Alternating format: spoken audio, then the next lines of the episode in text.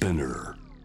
ここからは時代を映すニュースなキーワードをあなたの記憶にファイリング。ケースファイル。月の最終週はソーシャル経済メディアニュースピックスとのコラボ。今回は海外で活躍するニュースピックスのプロピッカー、越野由香さんにお話を伺っています。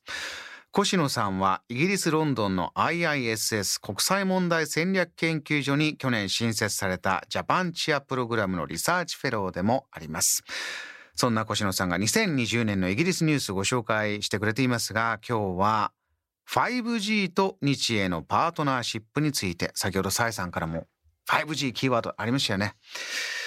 さあ、このイギリス政府 5G の整備に向けて、えー中国の通信企業でファーウェイからの購入禁止というのを決めたのもニュースになりましたが、一方で今月日本の NEC と協力をして実証実験進めるという発表もありました。まずはこのニュースについて越野さんにお話を伺いました。日本にとっては 5G においてはとても opportunity が広がった判断だったと思います。で、あの、この一つファーウェイのものを使わないという判断に加えて、まあ、イギリスだけじゃなくて他の多くの国もそうなんですけれども、5G の使用を見ますと、今はですとやっぱりあのファーウェイとか、あのエリクソン、ノキアとか、本当にあの一握りの通信ベンダーが世界中の 5G ネットワークのあのシェアを占めている河川状態でありまして、そもそもがそのオプションがないこと自体が安全保障上の問題であるというふうに言って、マーケットフェイリアである、市場の失敗であるというふうにイギリス政府はもう1月の段階で示していたんですね。なので同時期に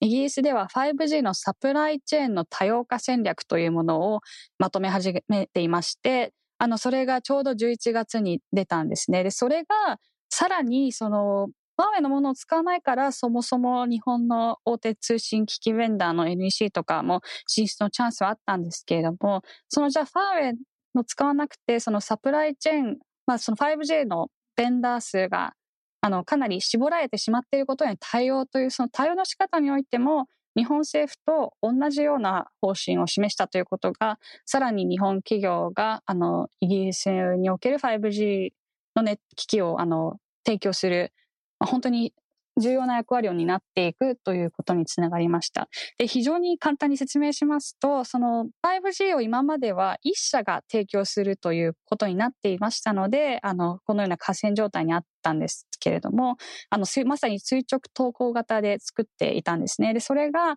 あの、あまりにもベンダーが少ないので、の 5G ネットワークを構成している部分、あの、パーツをバラバラにして、そのバラバラのパーツで強い会社を、のものを導入していって、複数の企業の提供する機器をつなげることで、あの 5G のベンダー多様化を目指すということなんですね。これ、オーランっていうもので、おそらく2021年も多く議論されていくと思うんですけれども、あの日本政府は、あの去年からずっとオーランによって安全保障上、まあ、経済安全保障上も、あの 5G のサプライチェーンを強化していく、多様化していくという方針を示していまして、その他の企業同士のパーツをつなげた時に整合性があるかということを調査する研究開発費も計上しているんですね。で、そういう、あの、ものが、あの、日本は本当に世界で初めてオーランを国を挙げて推奨しているんですけれども、イギリスはある意味で世界で2番目にオーランを全面的に推奨していく国になったということで、あの、企業だけではなくて政策面でも、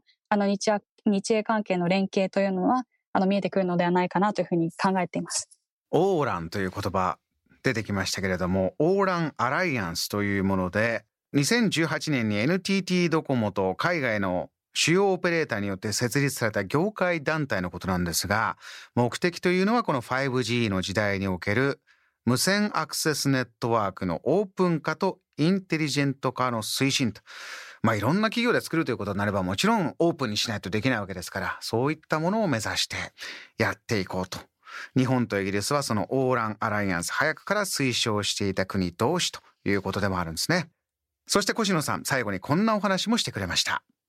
これは一つ 5G はあの一例には過ぎないんですけれども、ただやはり多くの国が注目している分野なので、で、イギリスにとっては、まあイギリスというか世界にとって 5G というのは今後、あの、まあ経済のバックボーンになるというふうに言われていまして、で、今までは通信ネットワークというのは、あのスマートフォンとか電話とあのネットワークをつなげるというような印象を皆さん持たれていたと思うんですけれども、5G というのは本当に産業面における様々なインプリケーションがあって、まあ、IoT の時代、あの、様々な機器、端末が、あの、携帯電話のみならず、あの、あらゆるものがインターネットにつながって、という意味で、本当に経済を支える重要なインフラになってきますので、でそのインフラ、まあ、もう本当にナショナルなインフラを、あの、整備する上で、日本が、あの、まあ、根幹の役割を果たすことができるというのは、あの、さらに日英関係が、まあ、信頼性のある、信頼度の高い、あの、関係になっていくという、あの、意味では、とてもポジティブな